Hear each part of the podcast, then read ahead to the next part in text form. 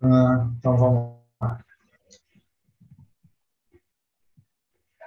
Olá, pessoal, tudo bem com vocês? Eu sou o André e é um prazer ter vocês aqui nesse momento, nos assistindo, e a você também que está aí nos acompanhando no YouTube ou no seu podcast. Estamos começando mais uma aula do Praticadamente e hoje estamos aqui com a nossa convidada especial, Lu Santos. Ela trabalha com hipnose clínica, ela usa PNL, uh, é terapeuta especialista em dor física e emocional e também instrutora de meditação e nutrição comportamental. E nessa aula, em especial, Lu Santos vai falar sobre a importância de entender que todas as emoções têm função positiva e vai falar também sobre o acolhimento dessas emoções. Dito isso, o tema de hoje é as emoções na preservação da vida. Mas antes de dar a palavra para a nossa convidada, eu só gostaria de lembrar que estamos em todas as mídias, como o WhatsApp, o Instagram, o YouTube, no Facebook e no Spotify. Sigam praticadamente e compartilhem. Lu, passo agora a palavra para você. Obrigada, boa noite a todos, a todas. É um prazer estar aqui com vocês, com pessoas que já me conhecem, algumas que não, mas que a gente possa ter uma noite de troca valiosa, que a gente saia daqui melhor do que a gente entrou, né? Com mais recursos, recursos principalmente emocionais. E eu quero, mais do que uma aula, eu quero que o nosso encontro hoje seja é, uma experiência vivencial, uma troca, né? Então eu vou abordar algumas coisas e quero que vocês também troquem essa experiência comigo sobre assunto eu, os assuntos que eu vou levantar. Lu, eu, eu, esqueci de perguntar para você. Você vai precisar uh, compartilhar a tela? Não, não, vou. Okay. Eu só tenho aqui uma direção da minha fala para não me estender muito, mas é, não, não vou compartilhar nada. Ok. Nada visual. Quero compartilhar muita coisa. Perfeito. É, como instrutora de meditação e falando sobre emoções, eu quero que a gente já inicie é, com uma vivência fisiológica. E eu levo isso para todos os meus clientes. Eu tenho aqui entre vocês pessoas que já fizeram terapia comigo e vivenciaram isso na prática. E, e, é uma coisa que eu coloco em todas as sessões terapêuticas, que o nosso corpo ele é um reflexo da nossa emoção. E, e o nosso corpo também pode influenciar na nossa emoção. Então, é uma via de mão dupla. Então, para começar, eu sempre falo assim: se coloque numa posição onde você possa silenciar o teu corpo.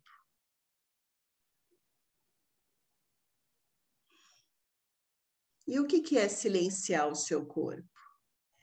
É você deixar ele de uma forma tão confortável, que ele não vá te chamar atenção, que ele não vá buscar é, o seu foco para ele. Então, às vezes, uma perna cruzada começa a formigar e você começa a se movimentar e fica desconfortável, o cabelo está quente e você começa, enfim, busque alguma coisa que você possa realmente silenciar.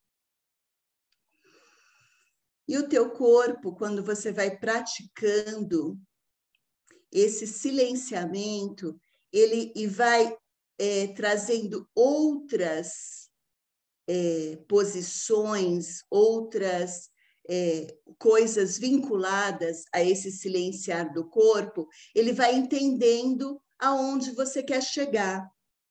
Então, eu silencio o corpo, e quando eu silencio, parece que já vem uma respiração profunda, sabe? Do ar entrando e saindo.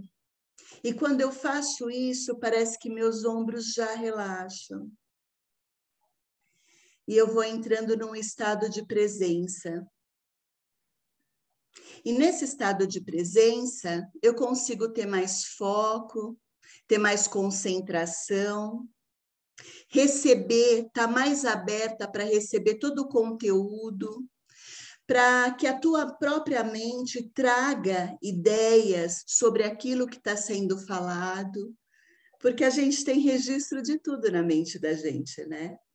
Tudo que a gente ouviu, leu, sentiu, viu, percebeu, cria um registro na nossa mente. E quando cria esse registro, fica lá nessa biblioteca. E se esse assunto vem à tona e somente vê conexão nisso, ela traz isso para você. Eu sempre brinco que é igual quando você quer achar uma chave.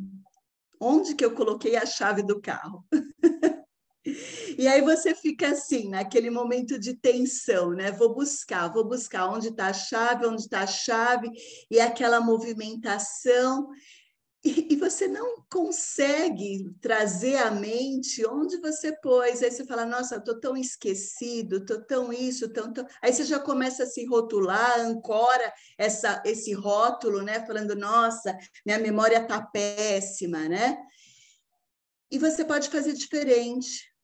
Você pode, nesse momento, fazer isso que a gente fez. Silencia o corpo, respira profundamente, relaxa.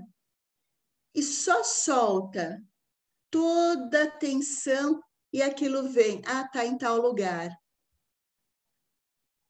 Porque a mente entrega o que a gente necessita. Ela tem todos os registros lá. É... Então é isso. Começamos concentrados e focados. E, e, a primeira parte da filosofia é falar sobre consciência. E se você buscar é, uma divisão de como a consciência pode ser é, pode ser é diferenciada, né, partes da consciência, como que ela pode ser dividida, você vai achar vários autores com várias é, divisões diferentes. Eu trouxe aqui uma divisão que faz sentido para mim. Eu nem vou trazer quem que é o autor, porque para mim agora é mais importante a ideia do que a autoria. Então, a consciência, ela pode ser dividida em consciência individual. E o que seria a consciência individual? Aquilo que, ao longo da minha vida, eu vou experimentando, eu vou percebendo, eu vou vivenciando através dos sentidos. Então, as coisas que eu vi me despertam uma consciência, as coisas que eu ouvi me desperta outra outra forma de ter essa consciência. É, tudo que eu percebo através dos meus sentidos cria um registro e uma consciência individual. E quem conhece um pouquinho de programação neurolinguística vai saber que isso diz respeito ao mapa da pessoa, né? Então, falar consciência individual significa falar do mapa da pessoa. Então, cada pessoa tem uma consciência individual, tem o seu mapa. A outra divisão da consciência é a consciência coletiva, que é a percepção através dos sentidos também, mas de um grupo. Se a gente falar aqui do nosso grupo, onde a maioria é hipnoterapeuta, a gente tem uma consciência coletiva, porque a gente tem ideias que nos unem. E aí você se vê falando coisas e ouve o outro falando outras coisas e fala: nossa, é isso mesmo. E aquilo vai te reafirmando, né? vai trazendo isso que é coletivo. E isso pode ser não só num grupo como hipnoterapeuta, mas a gente pode falar de uma consciência coletiva, por exemplo, na preocupação contra o Covid. A gente sentiu isso muito, né? Uma preocupação geral. E como era uma dimensão muito grande, que ultrapassava fronteiras, né? É, não era só é, no nosso bairro, nem no nosso estado, nem só no nosso país, era uma coisa mundial, a força dessa consciência coletiva é muito grande e causa diversas, é, diversas emoções, emoções coletivas, às vezes emoções de medo, de ansiedade, de insegurança. E aí a gente tem a ter, de acordo com esse autor, com essa ideia, a gente tem a terceira, que seria uma consciência espiritual. E o que, que seria essa consciência espiritual? Ela vai muito além de uma consciência individual ou uma consciência coletiva é aquilo que parece que está intrínseco, está dentro de cada um. Da onde que eu vim? Para onde que eu vou? E o que, que tem no meio de tudo isso? né? É alguma coisa que todos buscam. Existe um Deus? Eu consigo me relacionar com Ele? Como que eu faço para relacionar com Ele? Onde tem a porta para eu entrar e falar com esse Criador universal? Ou não? Ou é só uma é, coincidência cósmica? Houve uma explosão e tudo surgiu. Então, isso tem a ver com a consciência espiritual, né? que vai além de todo entendimento que é uma busca, é uma coisa realmente mais filosófica, né? E está dentro de cada um de nós, parece uma coisa realmente inata. E agora, nesse momento, antes que eu entre no outro pilar da nossa conversa, eu quero abrir para vocês falarem um pouquinho do que, que vocês acham dessas consciências e agregar um pouquinho sobre isso.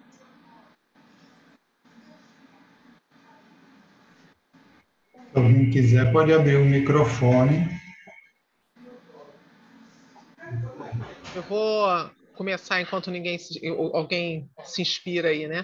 Eu achei muito interessante, Lu, porque é, quando você atende um cliente, é, você percebe que normalmente esse cliente ele está é, ou muito focado em uma dessas consciências ou totalmente desfocado de todas as consciências.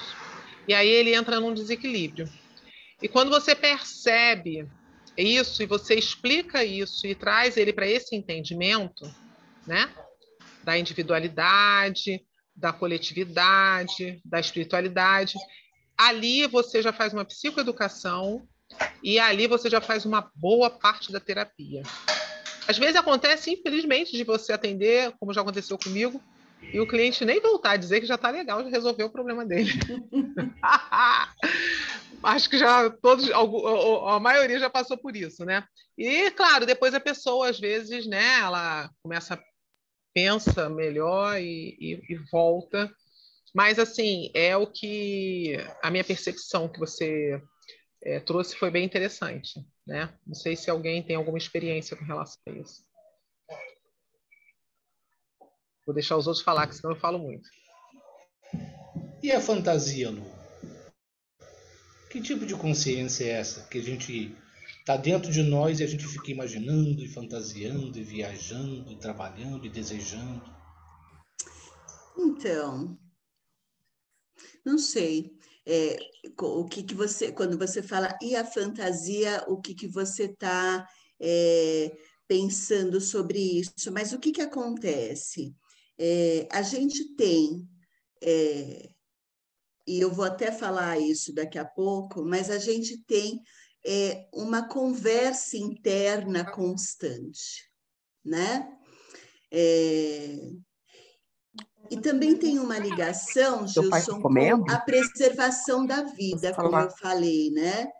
É, que, que é o tema, a emoção como preservação da vida. E, e, essas emoções, elas são inatas, elas vêm já como se fosse um, pro, um, um programa de fábrica, né? Aquilo vem. Então, assim, às vezes, o que você chama de fantasia, e, e, e, na, e no teu mapa, na tua consciência individual, é, é uma fantasia, para outro indivíduo é uma realidade.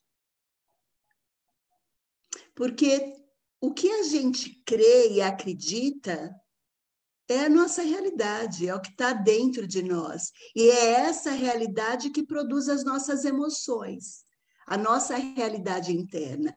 Nós pensamos, sentimos, nos comportamos, intencionamos, vem o comportamento, e, e esse comportamento repetitivo vira o caráter, né? Não sei se era por aí que você estava pensando em ir, Gilson. Não, eu estava pensando justamente como uma fuga intencional né, da consciência. Ou seja, alivio minha consciência quando posso fantasiar sobre ela. Esse aqui era o meu pensamento. Ou seja, é, não posso estar perto da Lu Santos, mas posso pensar sobre isso. Posso imaginar como seria legal estar do lado dela ali batendo um papo. E a gente fantasia, né? A cabeça da gente vai, que não tem limite no universo. Que tipo então, de consciência é, é essa? É, essa fantasia, ela, ela é alimentação do que a tua mente cria. Então, ela cria algumas coisas, uma conversa interna, uma historinha, ela vai criando uma historinha, né? Você vai ouvindo essa historinha. E ao invés de você ser o senhor da sua da sua vida, você deixa essa historinha dominar por alguma necessidade pessoal. Então, assim, vou dar um exemplo para ficar mais claro. É, vocês já ouviram aquela frase, nós somos o que pensamos? E o que, que vocês acham disso? Somos, nós somos o que pensamos ou não? Não. Eu acho que a maioria fez assim, não. e realmente não. Por quê? Porque é, o, a mente, o cérebro, ele, como o coração bombeia o sangue, o cérebro cria pensamentos. É uma das função, funções dele. Ele gera pensamentos constantemente. Mas você é a pessoa que direciona. Não, isso eu não vou colar nesse pensamento. Ele vai e passa e você deixa ele passar. Quando você gruda no pensamento e vai alimentando, acho que aí cabe a fantasia. Você se deixa dominar por essas ideias que vêm. E ela vai criando vida, né? E você vai acreditando naquilo. Você vai pondo lenha na fogueira. né? O pensamento vem e você vai criando uma história. Mas esse direcionamento que você dá é uma escolha sua, por algum motivo, e provavelmente algum motivo que diz respeito a outra questão.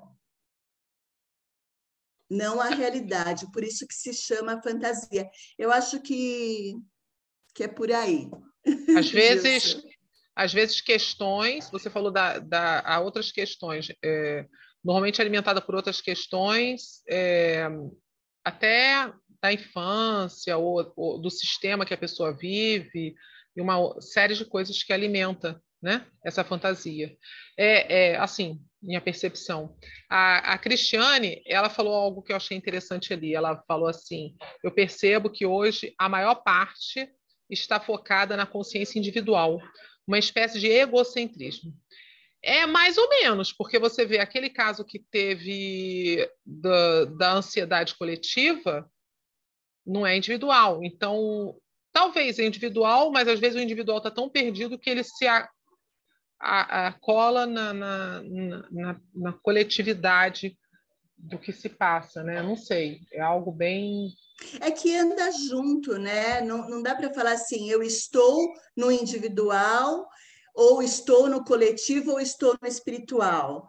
Claro que tem modulação de cada consciência, né? E você tem a capacidade de modular.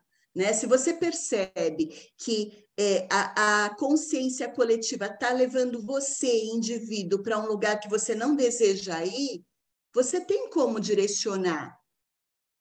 Por exemplo, voltando à pandemia, se a pessoa fica no noticiário ouvindo números, é, entrando naquela, naquele senso comum de desgraça, de é, tragédia, é, isso vai te levar para um caminho emocional.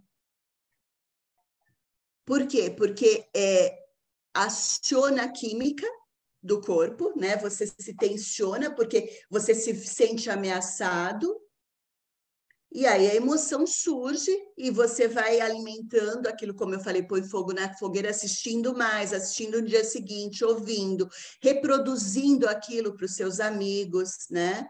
E vai criando força.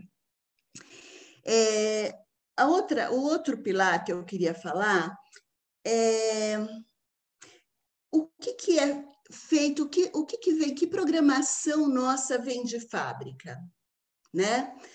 Traços de personalidade. Então, vocês têm aí, a gente tem uma centena, milhares de testes de personalidades.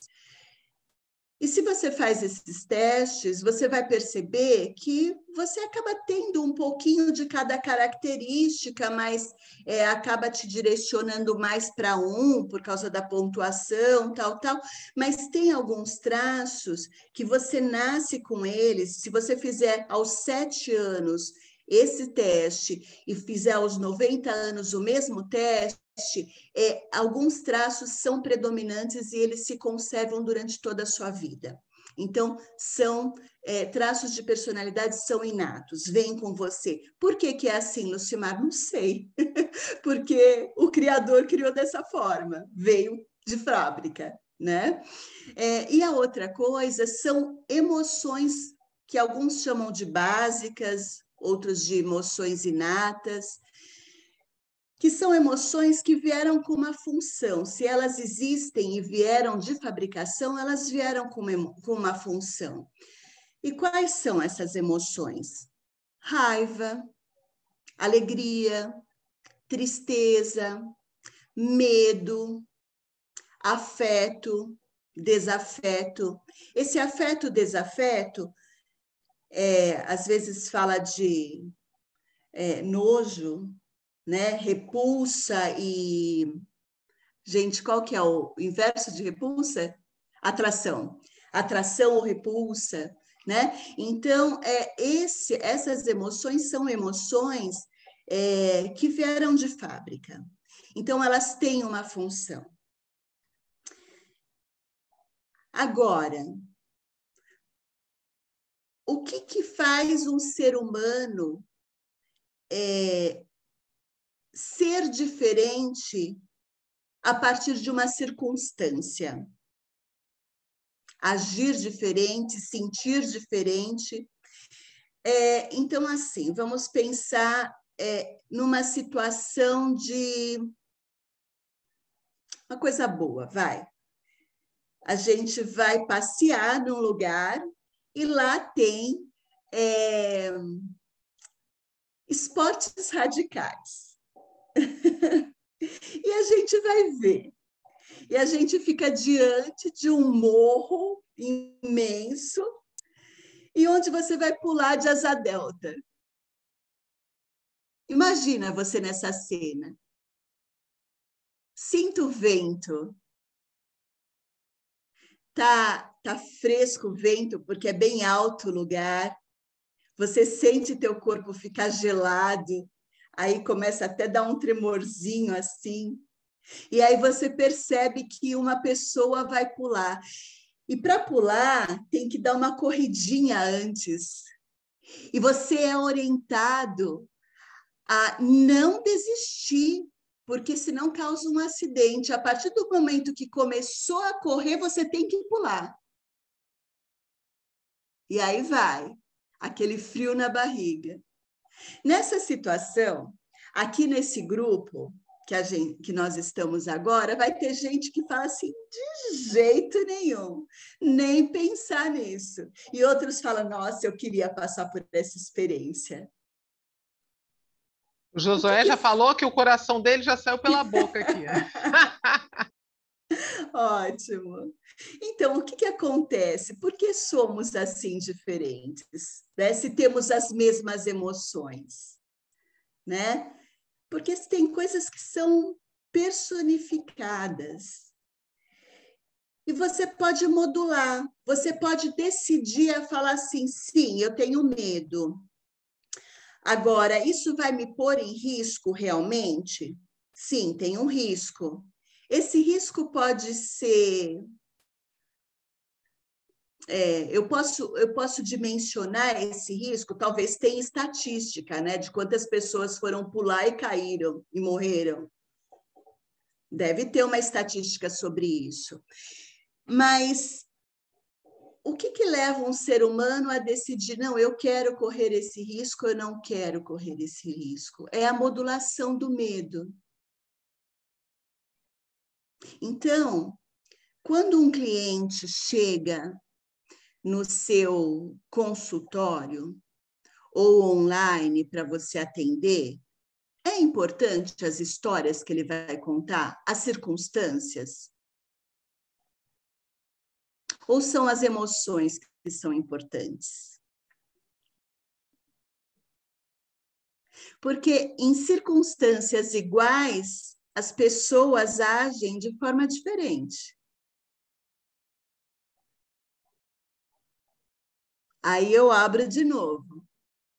Porque eu vi pessoas falando não são importantes e pessoas falando são importantes circunstâncias, histórias, o cliente vir e te contar, ah, isso está acontecendo assim, assado, nananana, é o que te interessa? Acho que partindo do pressuposto se a pessoa está interessada ou não nesse assunto, é, ela vai gerar uma certa emoção, uh, diferente de outra que não está nem aí o assunto não está nem ligando para isso. Eu acho que fica diferente nesse sentido, né? É, pela história da pessoa, você já vai ter uma percepção se essa pessoa é uma pessoa com um grau de medo maior ou menor. Eu conheço pessoas que são tudo tem medo de tudo, né? um, e isso engraçado que normalmente é uma característica familiar, vamos dizer, aquela família a, a, eles têm medo de tudo, né? E aí você já, eu já conheço, eu já, assim, eu, eu conheço uma família que tem essa característica do medo. Eu conheço uma outra característica que ela é inflamada. Eu, eu, eu, eu, eu, eu, vou, eu vou meio classificando a minha mente, né? Nossa, essa família todo mundo é inflamado, porque tudo é motivo de agito, de, de, de polêmica, de, né? A, a emoção deles está sempre assim, né? Então, assim, é, cada indivíduo ele traz aquela característica e normalmente é, é o, o, o, meio familiar, o meio que ele vive, pelo que eu percebo, tem aquela característica. E aí você encontra algumas pessoas que falam assim, não, a minha família todo mundo tem medo, mas eu não quero ter medo, eu, eu vou querer mudar isso. E aí, de repente, esse cliente ele vem para você e fala que está incomodando, que aquilo ali está chegando um ponto que ele vai trabalhar com uma coisa que aquele medo está atrapalhando ele. Sim. Né? É, levantando, por que, que eu levanto esse, é, essa situação? Né? porque às vezes a gente fica investigando histórias, histórias, histórias, circunstâncias, circunstâncias. E às vezes a gente percebe que a gente não chega a um lugar. E às vezes a gente vai para as emoções e a gente. Claro que uma conversa inicial porque a, a, a, a palavra, né, a, a, pessoa sempre vai, é, mesmo estando muito no racional, ela tem um ato falho, e aí ela te entrega o que ela está segurando só para ela. Né? Então, se você é um terapeuta é, com uma escuta muito boa, e você consegue tirar o seu mapa de campo. e a gente vai falar sobre isso, porque o terapeuta que não conhece as suas próprias emoções coloca o seu mapa dentro da terapia. E às vezes nem se dá conta. Então, é, você fazer uma anamnese com uma escuta muito boa e, e, e, tirar essas coisas que, por um ato falho, o cliente entrega, é muito positivo. Mas você ir atrás de emoções, e a hora que você encontra a emoção, você trabalha aquilo, é onde você tem um resultado mais positivo. Agora, as nossas dores acabam levando as nossas aos nossos as nossa missão. Eu falo muito isso, né? Isso é um mapa meu. Não sei se eu estou certa ou errada, mas às vezes você vai por amor, mas muitas vezes é pela dor que você chega, né? E quando você chega à, à decisão de eu vou ser um terapeuta porque eu fui ajudada mas eu fui ajudada em uma área e esquece que existem outras emoções a ser trabalhadas, você contamina a sua sessão terapêutica. E eu vejo isso muito por quê? Porque eu passo com muitos terapeutas e vejo que contamina, que não, né? Então, e, e, assim, não que eu, que eu não faça isso, eu me policio todo o tempo, mas como que eu consigo fazer cada vez mais eu ter uma distância, eu conhecendo as minhas próprias emoções? Sabendo o que, que me dá medo, modulando o meu medo, sabendo o que me causa tristeza, modulando a minha tristeza, sabendo o que me traz alegria, o que me dá raiva. Tristeza, é, é, tristeza e raiva estão muito presentes nos nossos consultórios, não é verdade? E eu não vou abrir para cada emoção, mas vamos falar um pouquinho da raiva. A raiva, ela tem uma função belíssima, que é defender os seus valores, o que você acredita. Então, ele te dá essa gana, essa força de você encher o peito assim, ir para frente e enfrentar, defendendo. Defendendo sua ideia, sua prole, sua família, seus princípios, suas crenças, seus valores. Agora, por que, que tem que ser modulada? Porque quando você não modula a sua raiva, a mesma raiva que te dá força ela te fragiliza. Te fragiliza como? Pela indignação. Ah, não acredito que esse cara acredita em constelação. Que absurdo! Por quê? Porque eu estou pondo meu mapa. Como que acredita nessa ideia? Aí é a raiva te tomando. Por quê? Porque a raiva também representa a sua impossibilidade de lidar com aquela situação. Por que, que uma criança sente raiva quando o pai espanca? Porque ela não consegue lidar com aquilo. Ela não entende por que, que o pai está batendo, o que, que, que, que eu fiz? E o pai, por que, que o pai bate? Porque ele também não consegue lidar com ou tem entendimento daquela situação e ele fala assim: não, eu tenho que fazer algo, é minha incumbência educar meu filho.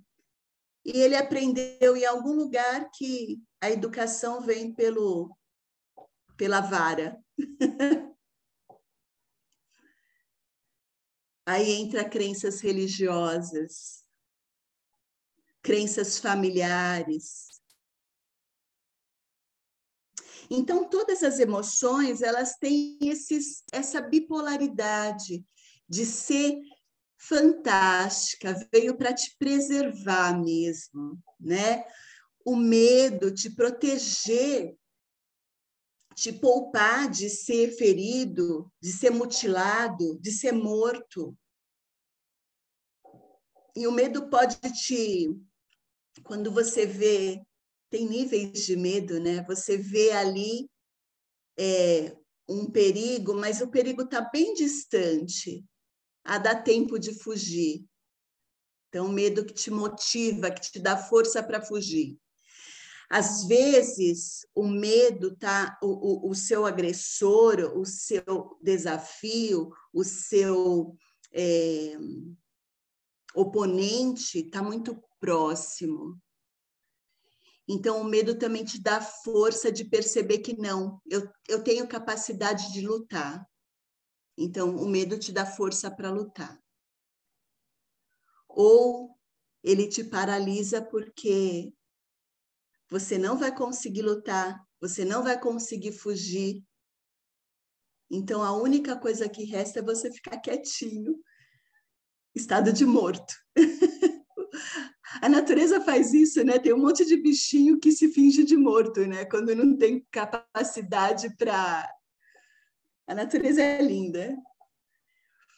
Ela ensina muito. Então, é... agora vamos pensar num medo que está distante, mas você enxerga ele perto. que é aquela pessoa que sai do estado de presença e vive no futuro. Então, o que, que causa esse medo sem modulação? Ele te causa ansiedade. Então, eu, eu, não vou falar de cada emoção, mas vamos, vamos pensar assim: o que, que a gente tem que fazer com as emoções do cliente que está na nossa frente? fazer ele entender que elas têm que ser acolhidas, que não tem emoção ruim. Todas as emoções têm uma função, e uma função boa de preservação. O que você, terapeuta, tem que fazer por esse cliente é entender em que, em que modulação está. Está muito elevado esse medo? Está muito baixo? Como que eu vou fazer ele chegar no equilíbrio? Então é isso. Deixa eu ver se eu não saio muito aqui do, da minha proposta. Enquanto você está vendo aí, a, a, a, Cris, a Cris escreveu aqui no chat que a raiva está ligada à injustiça. É bem interessante, né? Uma percepção. E a Gi colocou aqui na ânsia de querer resolver sem melhores recursos, a violência se instaura. Quando a pessoa está com raiva, né? Sim.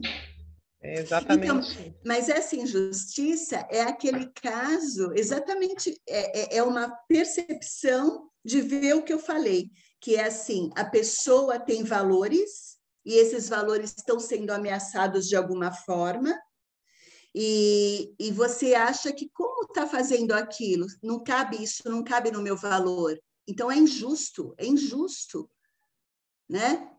Se no teu valor tá que você fez uma coisa importante para aquela pessoa e ela tem que te dar alguma coisa em troca, mesmo que implicitamente isso tá, você fala, ah, não fiz por, não, não tinha intenção de receber nada, mas como que ela faz isso comigo já que eu dei tanto para ela?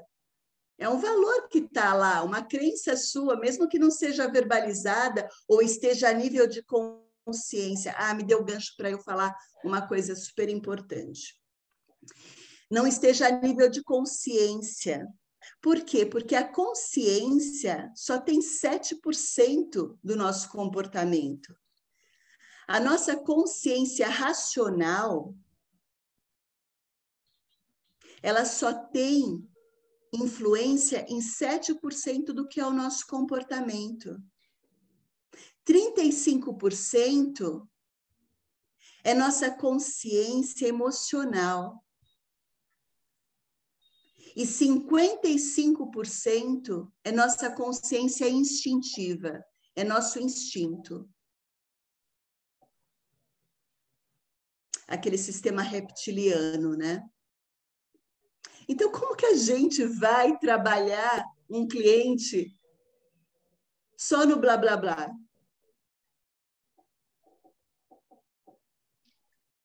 a, a Sônia trouxe uma, uma questão interessante. Ela disse que ela tem uma cliente que vive presa entre o bem e o mal. A crença e a religião é muito forte no ambiente familiar e toma uma dimensão que é capaz de paralisar. A paralisia que você falou há pouco. Sim. É, todos os dogmas, né? Então, isso também é, é outro ponto que me dá um gancho para já ir partindo para para os finalmente no sentido do que é importante é, o terapeuta oferecer para o seu cliente. É o aumento da percepção. Ele perceber que essa cultura de certo, errado, bom e mal, luz e sombra, é, é uma falha, cultura. Né? Oi? É, é um tanto falha, né? Vamos dizer assim, o, o, o, o prejudicial no, na circunstância que ele está vivendo, né? Que ele tem que rever os valores, rever a cultura, talvez. Então, ele, ele faz a pessoa, ele instiga muito a culpa, o julgamento, é, a avaliação, a crítica, né? Então, quando a gente tem essa polaridade e a gente não acolhe a gente como um todo, né? Nossa, é, é, eu faço tudo errado. O que eu estou pensando está errado. Eu não me aceito, né? É por que, que eu não me aceito? Porque eu aprendi. Porque alguém me falou, nossa, isso está errado o que você está fazendo. Não faz desse jeito. Olha o que, que vai acontecer, o que, que vão pensar. Essas coisas que a gente vai percebendo através da audição ou de um olhar, né, um olhar repreensor.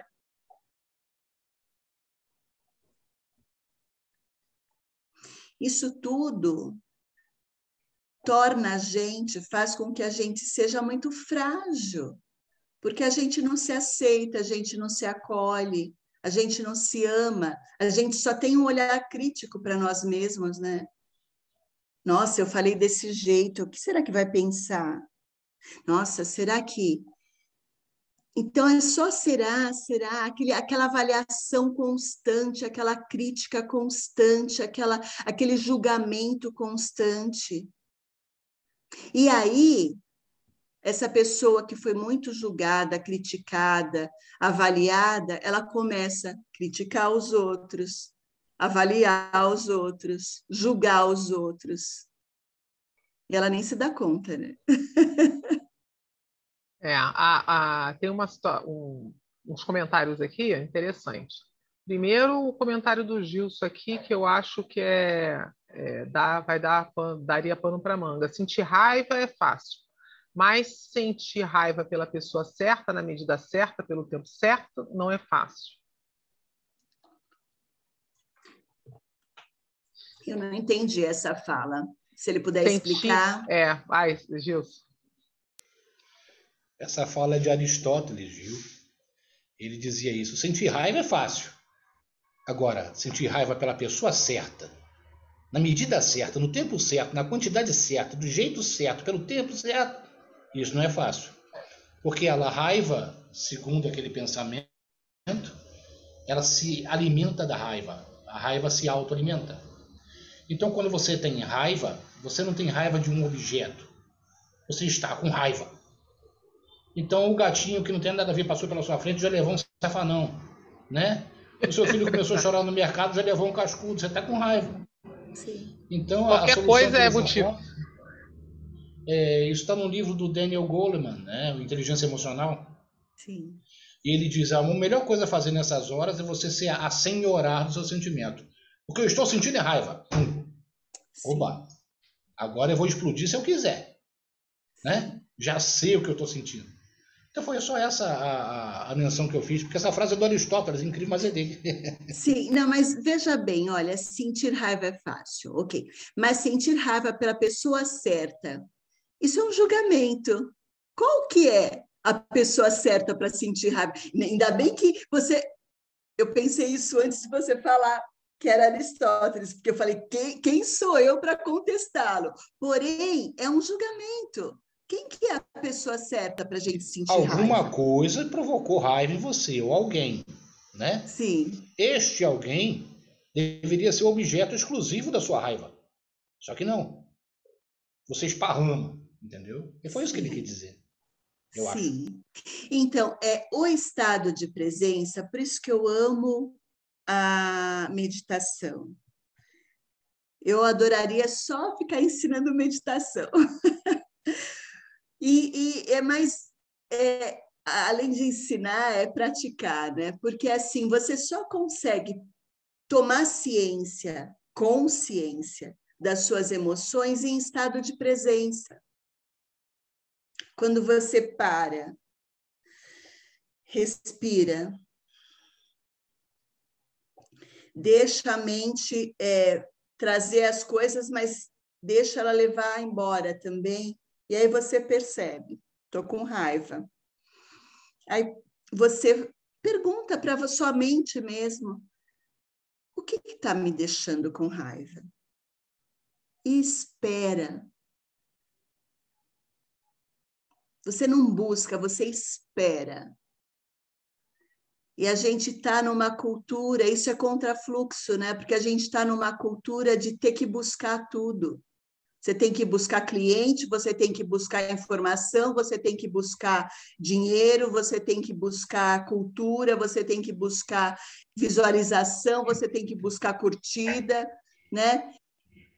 E como seria bom só esperar. Não, não só esperar, mas você ter o tempo de espera. Você faz e espera. Porque vem. Eu diria que é restaurador. É restaurador, eu acho. eu gosto também. Eu acho que o problema de hoje em dia é o tempo, né?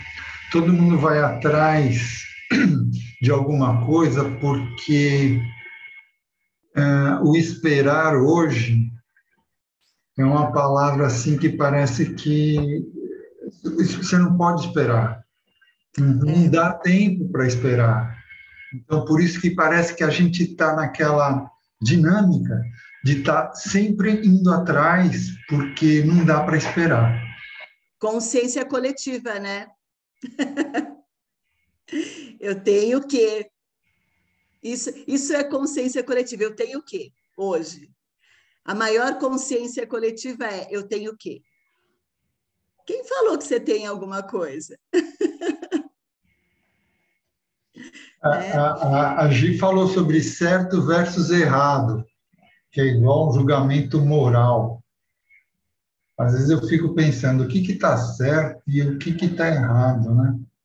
É, eu costumo dizer que nada é, é, é, que nada é certo, que nada é errado. Tudo vai depender do momento que a pessoa está e da circunstância. Então, quando uma pessoa vem assim, ah, mas eu fiz, ou eu estou fazendo errado, ou, eu, ou isso está certo, ou isso está errado, ou isso é bom ou ruim, até o bom ou ruim depende, porque às vezes o que você diz que é ruim, daqui a algum tempo você vai ver, caramba, como é que essa coisa foi né, bom para mim, né? É, depois que passa que a gente vê. E assim que a gente reflete, né? Então, assim, é, você trazer o cliente para essa reflexão que é, na verdade, você está passando por um processo de amadurecimento, né? É algo assim. Eu, eu adoro filosofia, então, Lu, e se deixar, entendeu? Muito bom, muito bom. Deixa eu ver aqui. Então, assim. Ô, Lúcio, eu posso dar mais um pitaquinho? Sim, claro. Nos estudos que eu venho fazendo, há quem considere nojo uma emoção básica, tá? que nos protege daquilo que poderia fazer mal né, ao Sim. nosso corpo.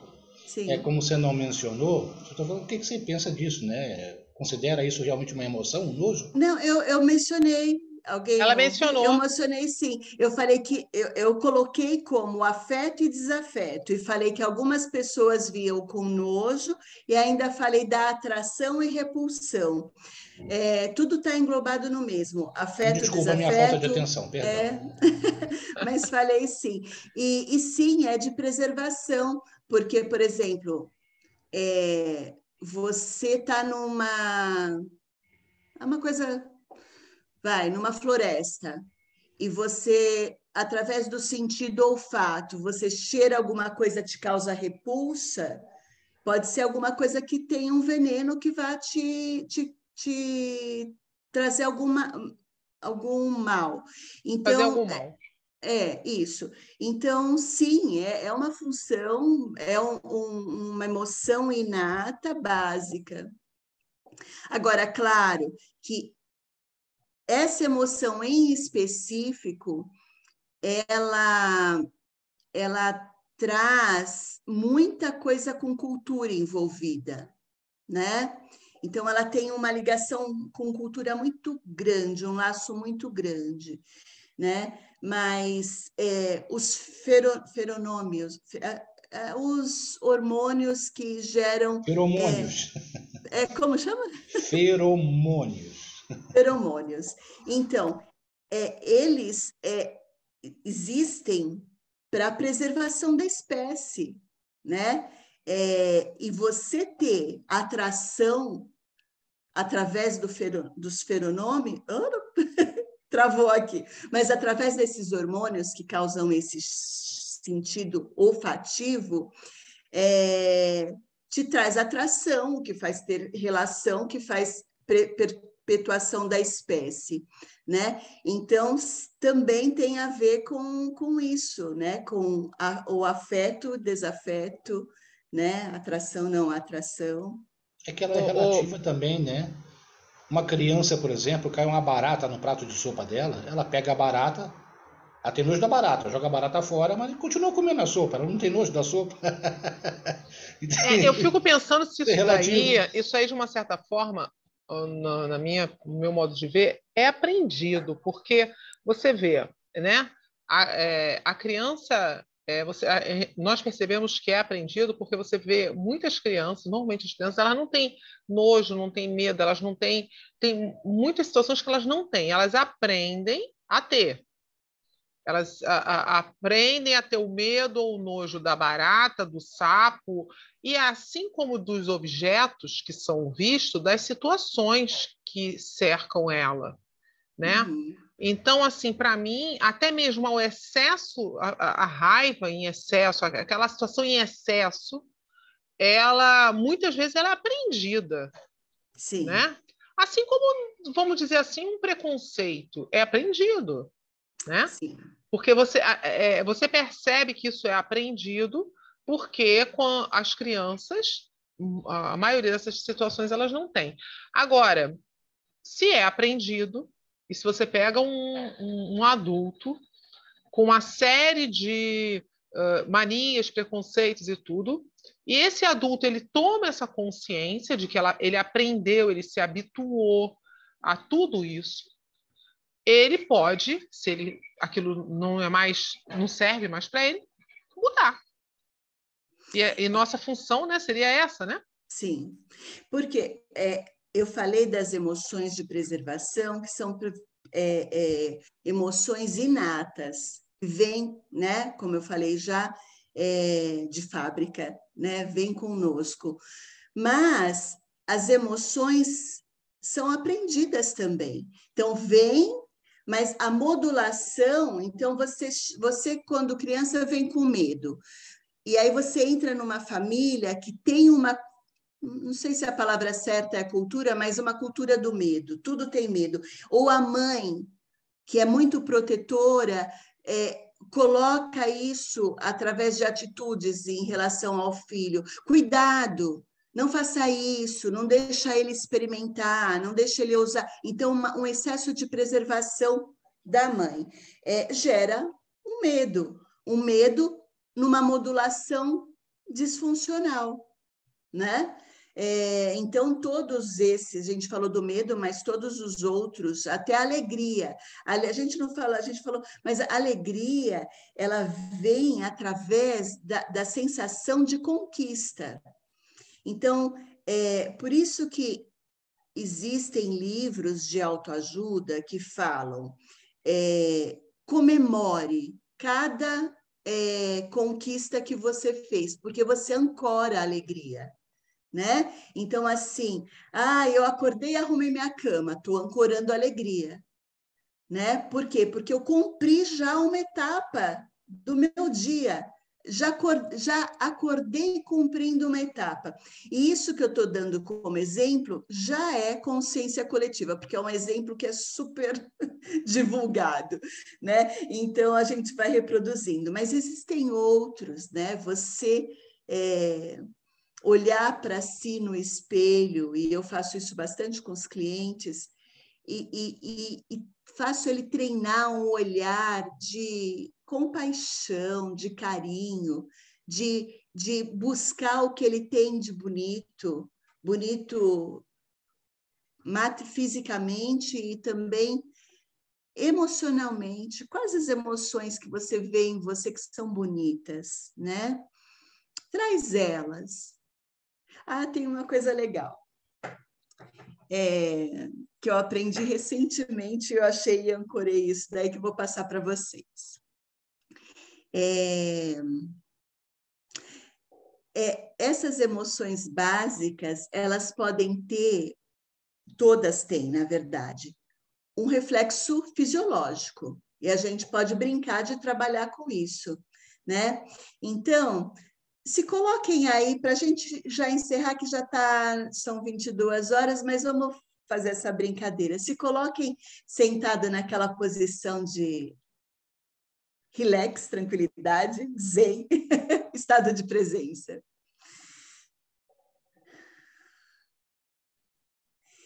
E busque uma lembrança sua qualquer, ou que você presenciou, ou que você vivenciou, que você observou, de um estado de raiva. O que, que o corpo faz no estado de raiva? Traz isso para o teu corpo agora.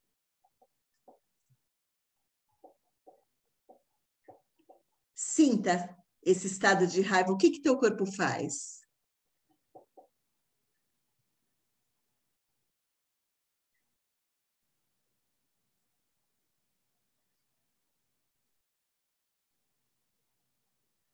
A Marcinha falou que trava os dentes. Alguém mais compartilha aí o que, que qual que é a sensação de raiva? O corpo. Aumento de oxigenação, palpitação. Mas vocês, vocês conseguem visualizar que quando vem a raiva vem um impulso? O impulso para onde? Né? Até travei o dente, igual a Marcinha falou. Né? Para frente. Você quer avançar na pessoa, né? Você quer. Isso é o raiva. Quando você tem medo, traz a emoção de medo rapidinho, só pensa medo. Isso. O que que vem?